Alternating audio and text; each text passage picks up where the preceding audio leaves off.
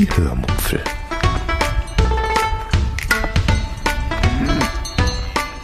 Aus dem Tagebuch einer Allgäuerin.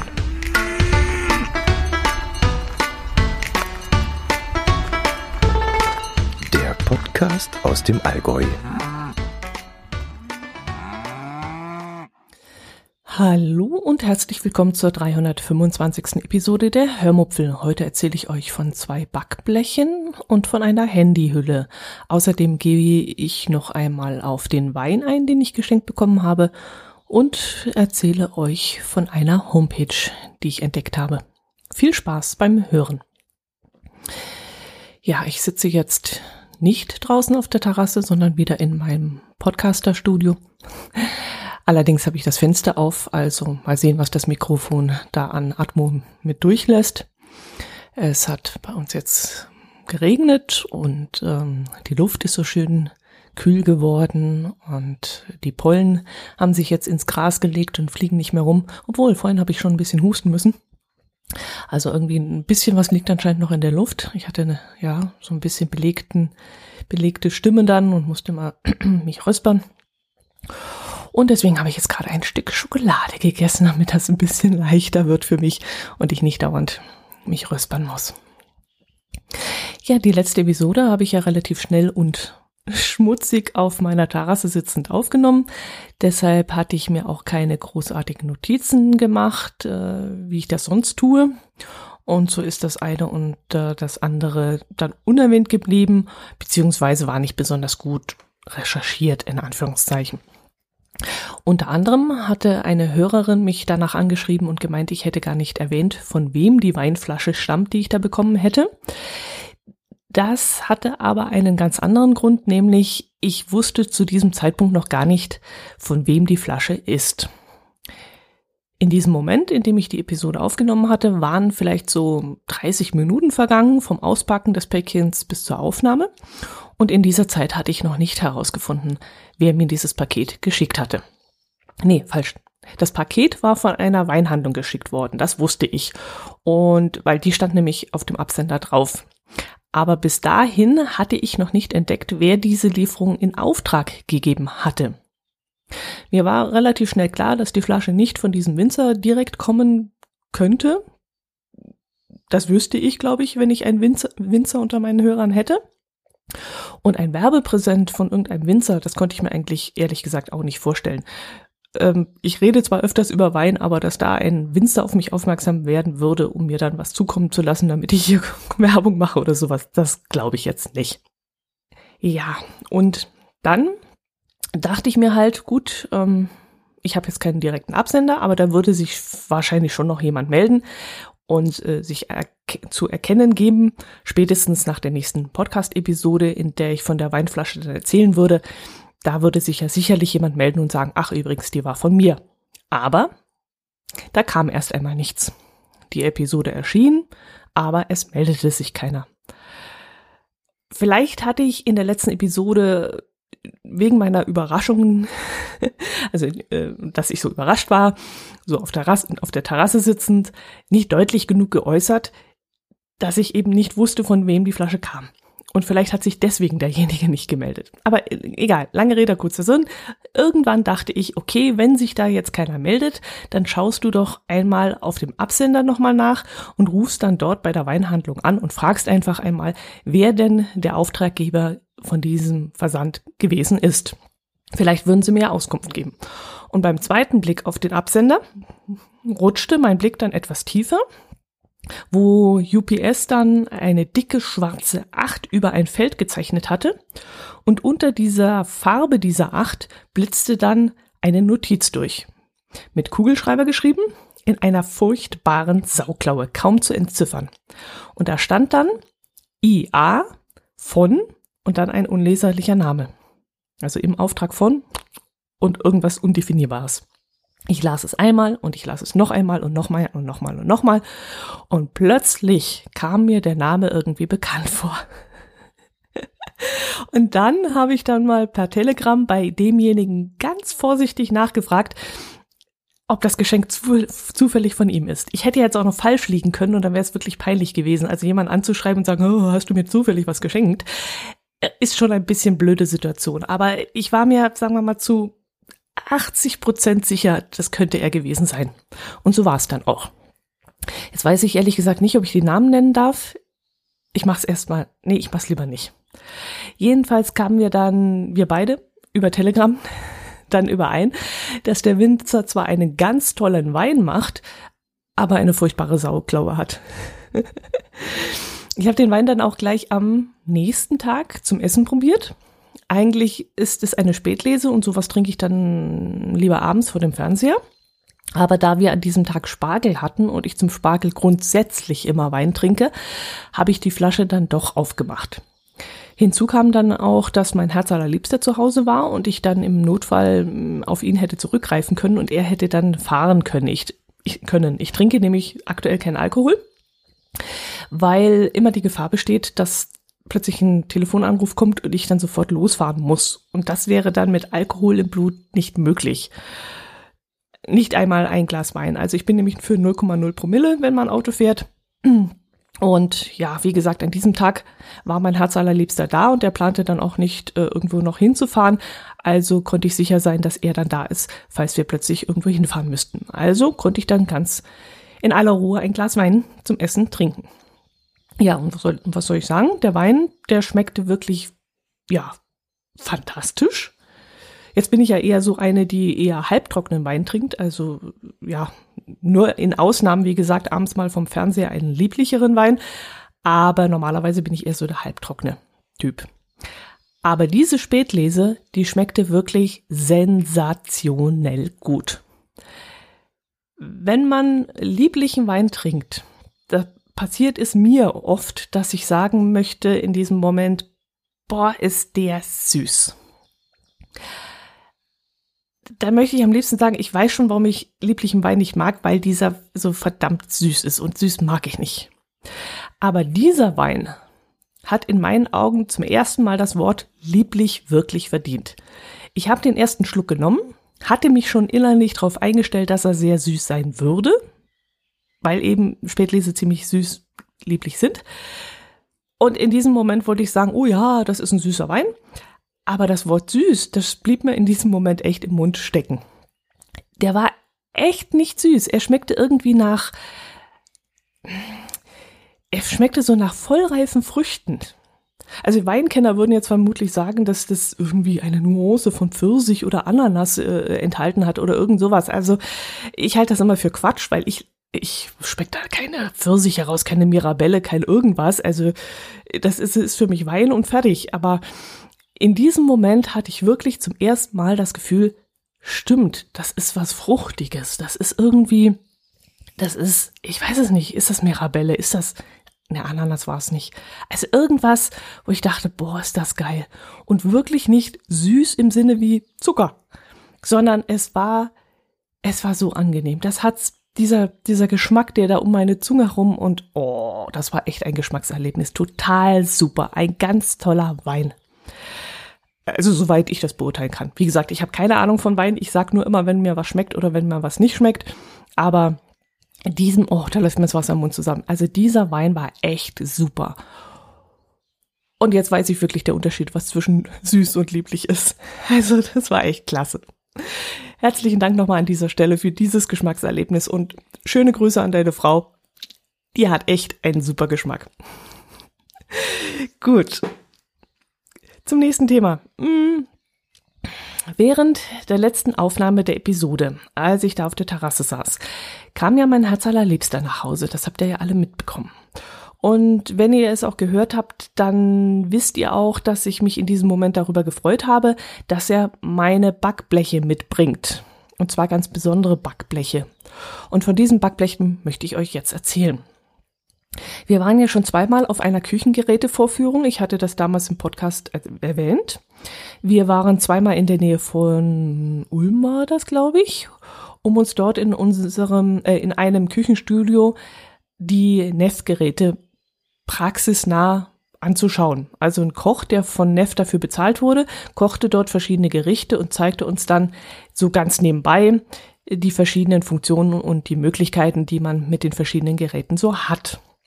Wenn euch das interessiert, dann solltet ihr die Episoden 255, 259 und 260 nachhören. Das gehört nämlich zur Recherche immer dazu, wenn ich mich hier vorbereite auf die Aufnahme, dass ich raussuche, in welchen Folgen ich davon gesprochen habe. Jedenfalls wurden uns damals äh, auch die Backbleche gezeigt, äh, auf denen man kein Backpapier mehr legen muss, hieß es. Weil es nämlich so ähnlich wie eine Pfanne beschichtet ist. Also die Backbleche sind ähm, ja so aufgeraut, so Teflon beschichtet oder was ist das? Ich weiß es nicht. Jedenfalls beschichtet, so dass man kein Back Backpapier mehr drauflegen muss. Und dieses Backblech konnte mein Herz allerliebster nun sehr günstig beim Fabrikverkauf erstehen. Genau genommen haben wir ja zwei Backbleche, ähm, zwei Backbleche zum Preis von einem bekommen. So grob könnte man jetzt sagen. Als unser Dampfbackofen damals geliefert wurde, bekamen wir ja eine ganze Menge Zubehör mitgeliefert. Zum Beispiel ein Kombirost. Das kennt ihr ja, das ganz normale Rost. Also da nannte, nannte sich das Kombirost. Einen großen und einen kleinen gelochten Dampfbehälter. Äh, das ist dann auch wie so ein silbernes Blech, silberfarbiges Blech und da sind Löcher drin. Und zwei ganz normale emaillierte Backbleche. Ein niedriges und ein hohes, wobei das hohe Backblech vor allem für so Sachen wie ja, soßenintensive Gerichte oder hohen Blechkuchen oder so geeignet ist. Allerdings störte mich daran, dass manche Lebensmittel dort gerne anbacken, zum Beispiel Wedges, also Kartoffeln in Viertel geschnitten. Und wenn man die dann im Backofen macht, dann ja, haben die sehr gerne angesetzt. Oder Kaiserschmarrn, von dem habe ich euch, glaube ich, auch schon erzählt. Der ist da auch so ein bisschen angebrannt. Und deshalb liebäugelte ich dann irgendwann mit diesem antihaftbeschichteten Blechen. Da wir es aber nicht eilig hatten, warteten wir dann auf ein Angebot und als mein Herz allerliebster da an diesem Tag der letzten Aufnahme nach Hause kam und zwei Schachteln in den Armen hielt, da war mir klar, ja, er hatte ein Schnäppchen gemacht, es war im Angebot. Bis jetzt habe ich die Bleche aber noch nicht ausprobiert. Ich habe sie erst einmal gründlich, wie in der Gebrauchsanweisung angegeben, in reichlich Spülwasser gereinigt, wobei mir da schon die raue Oberfläche des Blechs aufgefallen ist. Also das Spültuch, das kam damit noch ganz gut klar, aber das Geschirrtuch, mit dem ich das Blech dann hinterher trocken reiben wollte, hatte so seine Probleme damit. Durch die raue Oberfläche des Blechs wurden so klitzekleine Stoff- oder Staubfädchen aus dem Geschirrtuch aufgefangen und die klebten dann auf dem ganzen Blech. Da hätte ich vielleicht nicht unbedingt reiben sollen, sondern nur tupfen müssen. Oder ich hätte es einfach so an der Luft trocknen lassen müssen. Da muss ich mir in Zukunft noch eine Taktik aneignen. Vielleicht aufrecht an die Küchenwand stellen, auf einem Geschirrtuch trocknen lassen oder so, irgendwas in der Art, aber mit dem Tuch drüber reiben, da, ja, da äh, bleiben dann so kleine Fuseln hängen.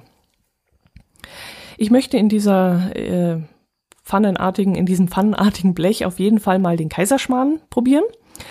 Das Rezept selbst habe ich ja schon mal ausprobiert auf den emaillierten Blechen. Das ging ganz gut, aber brannte doch ein bisschen an.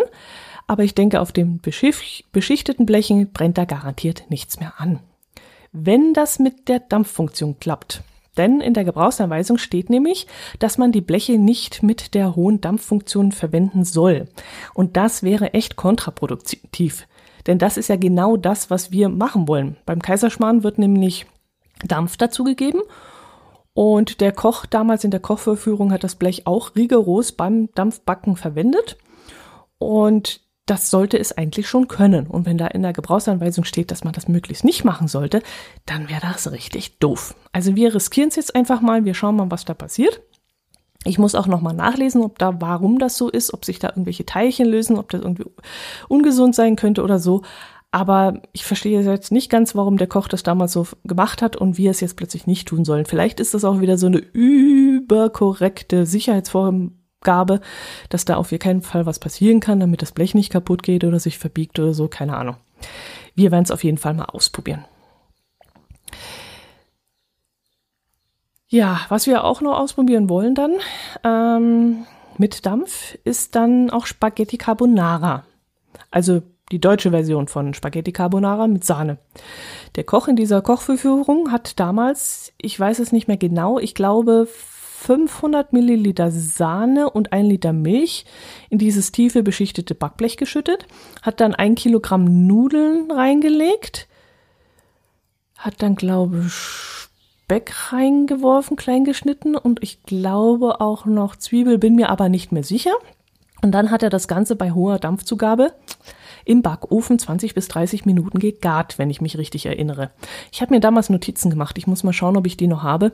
Ansonsten schreibe ich dem einfach noch mal eine Mail und frage ihn mal um das Rezept. Ja, das will ich auf jeden Fall auch mal ausprobieren. Gut, so viel zum Thema Backblech. Äh, dieser Podcast der ist ja inzwischen ein Kommerz-Podcast geworden. Aber wenn man da oft zu Hause sitzt und keine Möglichkeit hat, sein Geld sonst wie unters Volk zu bringen, dann guckt man halt, wie man es sonst so losbekommt. Und wenn man auch was im Internet bestellt, so wie zum Beispiel meine Handyhülle, die ich auch im Internet bestellt habe und von der ich euch jetzt schon mal erzählen möchte. Ich habe seit zweieinhalb Jahren einen Samsung S8, das ich mit einer Spliegen oder Spliegenhülle schütze. Das ist eine Halbschale, in der das Handy dauerhaft eingeklippt ist. Der Nachteil ist, dass das Smartphone dann zwar an den Kanten und auf der Rückseite geschützt ist, aber eben nicht auf dem Display. Fürs Display muss man dann separat nochmal ein Panzerglas besorgen. Und da hatte ich jetzt neuerdings ein Problem mit. Das erste Panzerglas, das klappte noch ganz hervorragend. Ich kaufte mir das Ding damals bei Amazon für ungefähr, ja, irgendwas unter 10 Euro. Das Glas machte dann auch einen super Eindruck. Ich konnte das Display dann trotzdem noch super bedienen. Ich konnte super scrollen, super tippen, alles wunderbar. Und auch nachdem ich das Handy mal fallen gelassen habe, war das Smartphone immer noch ganz. Das Glas zwar nicht mehr, das hatte dann einen kleinen Riss und auch die Hülle nicht mehr, die war dann verbogen, aber immerhin hatte beides das Handy erfolgreich geschützt und so soll es ja auch sein. Dann wechselte ich das gesplitterte Panzerglas irgendwann einmal. Ich glaube nach dem zweiten Sturz. Und ab dem Zeitpunkt hatte ich kein Glück mehr mit den Gläsern. Eines ging schon beim Aufkleben kaputt, weil die Schablone zu eng ausgestanzt worden war, mit der man dann dieses, diese Glasscheibe äh, passgenau aufs Handy aufsetzen kann. Und beim ersten Druck auf das Glas zerbrach dieses dann. Das haben wir dann reklamiert und haben gesagt, oh, da, das hat nicht hingehauen, die, dieses Glas ging gar nicht durch die Schablone durch und dadurch ging die, das Glas kaputt und wurde dann auch anstandslos ersetzt. Das nächste Glas was war damit dann? War das jetzt schon das, wo ich jetzt habe? Ja, ja, genau. Da, äh, das haben wir dann schön aufbringen können, aber da funktionierte dann die Touch-Funktion nicht mehr. Also ich kann jetzt ähm, nicht mehr richtig scrollen. Und auch das Tippen der Buchstaben, das ist total nervig. Jeden Buchstaben muss ich dreimal antippen, bis es überhaupt angenommen wird. Und das A, das so an der Seite liegt, das geht überhaupt nicht mehr. Und rechts oben die Einstellungen, was auch in der Kante liegt, geht auch nicht mehr. Also es, es ist wirklich nicht akzeptabel. So kann ich nicht umgehen mit dem Gerät. Also habe ich mir überlegt, was ich stattdessen verwenden könnte. Die Idee, wieder auf eine Displayhülle mit Deckel zu wechseln, hat mir ehrlich gesagt gar nicht gefallen. Ich weiß nicht, ob ihr diese Taschen kennt. Bei meinem ersten Smartphone, damals beim iPhone S3GS, hatte ich mal eine Displaytasche, war damit aber ja, ich war schon zufrieden, aber dann wurde mir mal die Otterbox gezeigt. Ich weiß nicht, ich glaube, Planet Kai hatte mir damals die Otterbox empfohlen und da bin ich dann darauf umgestiegen und das fand ich dann super. Also nicht mehr irgendwie den Deckel aufklappen und dann das Handy bedienen können erst oder so. Nee, die Otterbox, das war einfach super. Und seitdem hatte ich eigentlich immer nur diese Handyschalen, aber keine Taschen mehr. Ja, und jetzt suchte ich eben etwas anderes ähm, und ich suchte tagelang. Also es war wirklich nervig. Ich las alle Bewertungen durch. Ich las dabei auch raus, dass bei manchen Schalen und Hüllen der Fingerabdrucksensor nicht verwendet werden kann. Bei anderen Produkten las ich, dass die Seitenknöpfe nicht mehr richtig getippt werden können. Also alles großer Mist. Alles war nicht besonders gut durchdacht. Überall gab es irgendwas zum Mäkeln. Ich überlegte schon kurzzeitig nochmal doch wieder eine, ein Panzerglas zu nehmen, aber dann habe ich mich doch für einen ganz anderen Weg entschieden. Ich möchte die Spliegenschale, die ich im, Benutz, äh, im Moment benutze, weiterhin verwenden, aber auf das Panzerglas jetzt verzichten.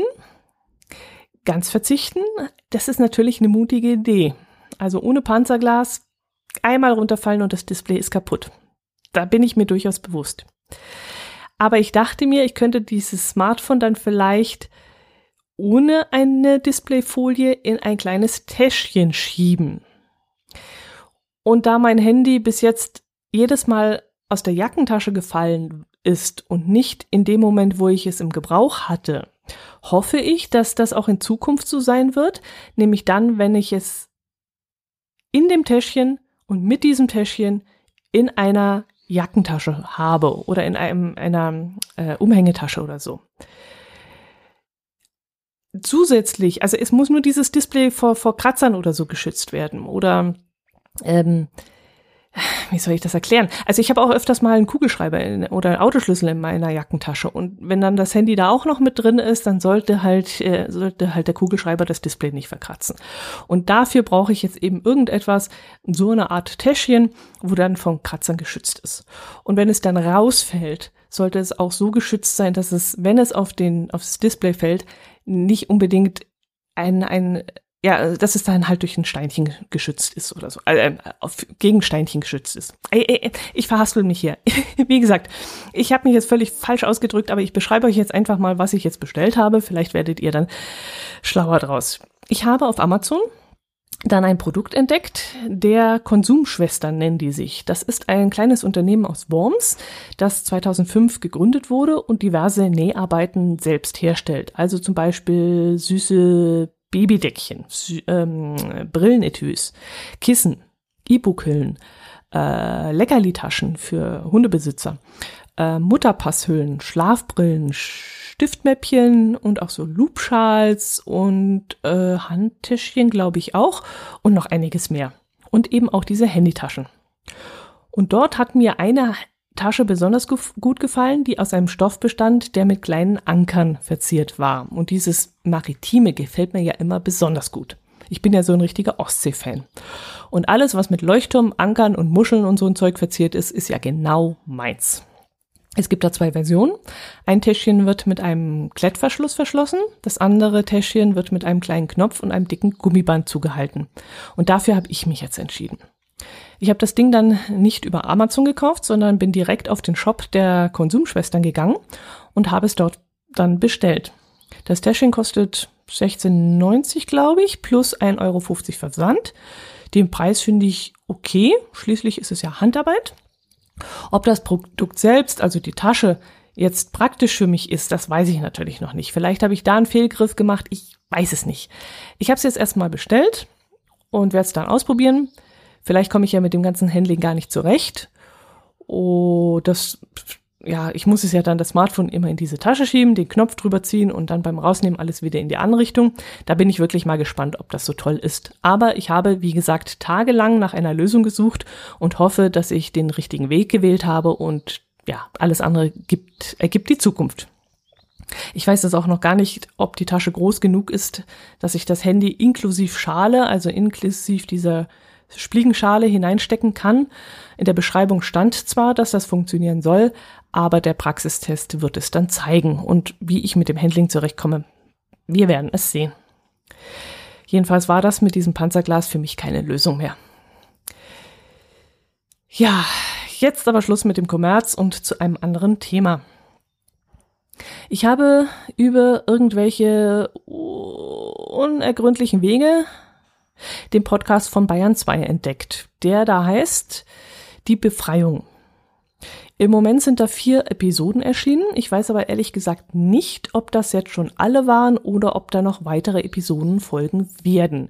Irgendwie klang es in der vierten Episode so, als ob der Podcast schon wieder vorbei ist. Aber irgendwie wäre das auch schon so seltsam. Also nur vier Episoden rausholen. Hm.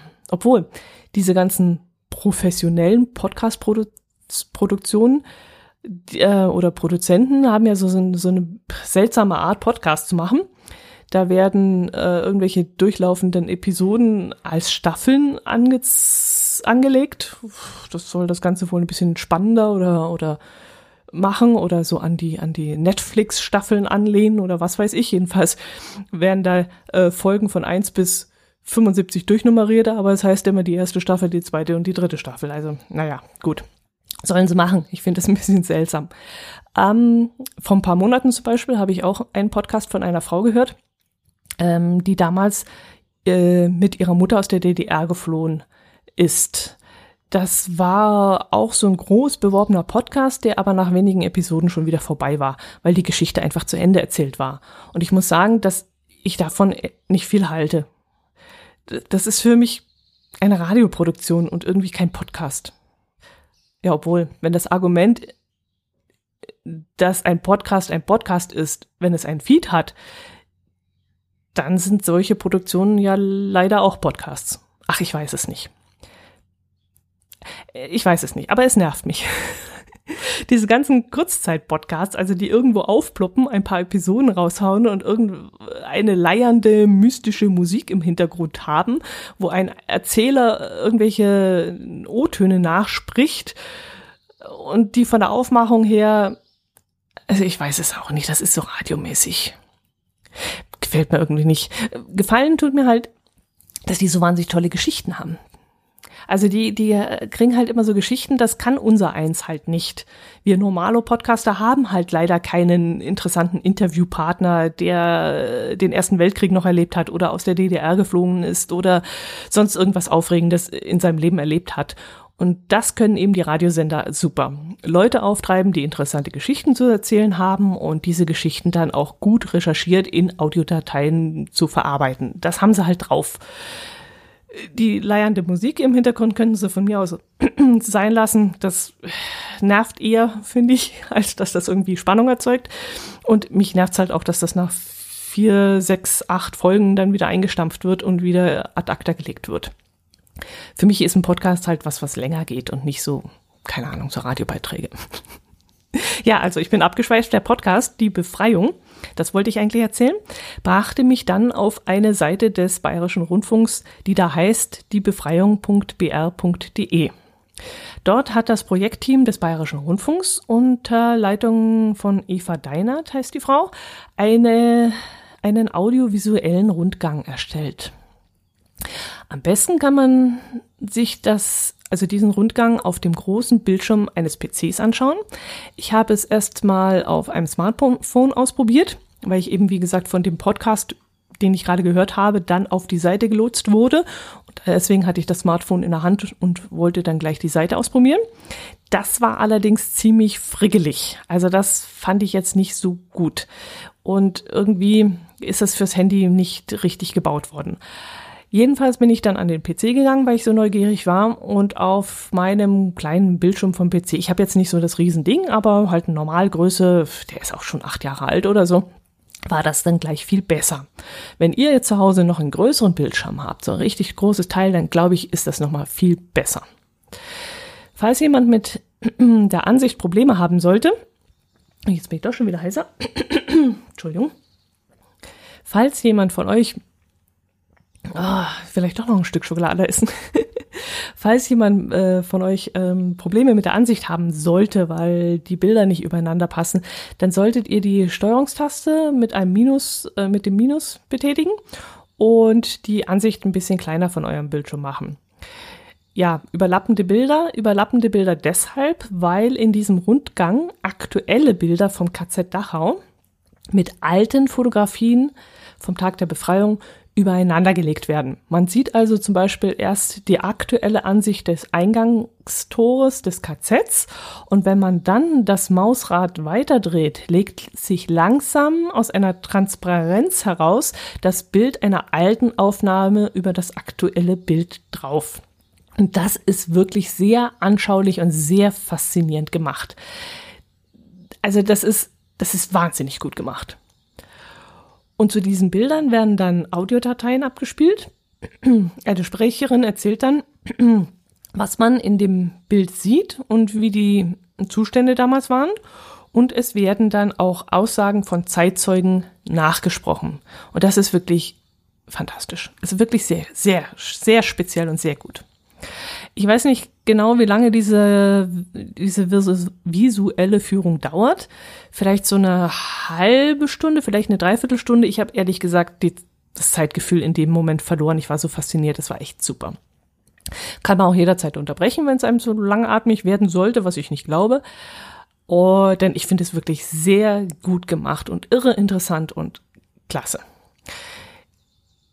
Mich wundert es allerdings, jetzt wo ich euch davon erzähle, dass sie mich zwar fasziniert und begeistert haben damit, mich aber seltsamerweise nicht berührt haben, also nicht an der Seele angefasst und berührt haben. So wie zum Beispiel unser Besuch damals in Mauthausen. Der hat mich wahnsinnig berührt. Das war damals so, also so, also das ist mir so dermaßen nahe gegangen. Da wurde mir ja schon schlecht, als ich da in die, diese Treppe runtergegangen bin, in diesen Keller. Da ist mir sogar schlecht geworden. Also das ging mir richtig nah, auch körperlich nah.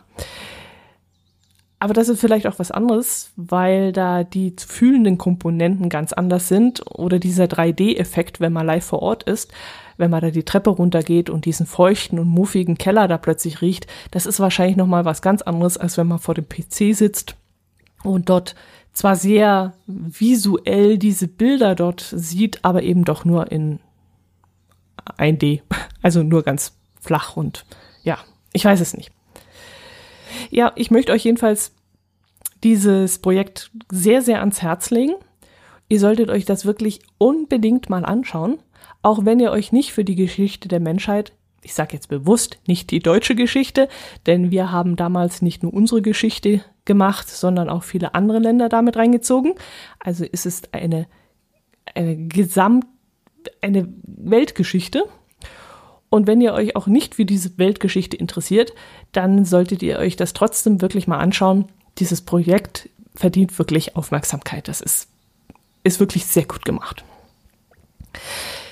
Gut, das war's. Das soll es gewesen sein. Bevor die Stimme jetzt noch ganz weg ist, danke ich euch für eure Aufmerksamkeit. Ich freue mich immer über Interaktion mit euch, über Rückmeldungen von euch und ähm, ja, ich hoffe, ihr bleibt gesund. Genießt die Zeit, genießt die ruhige Zeit, die Startezeit. Dass man das im Frühjahr sagen muss, Startezeit und nicht im Weihnachtszeit, ist auch seltsam, aber es ist ja alles ein bisschen ruhiger momentan und vielleicht auch mal ganz gut. Bleibt gesund, bis zur nächsten Woche oder übernächste, bis zur nächsten Episode. Macht es gut. Tschüss. Servus.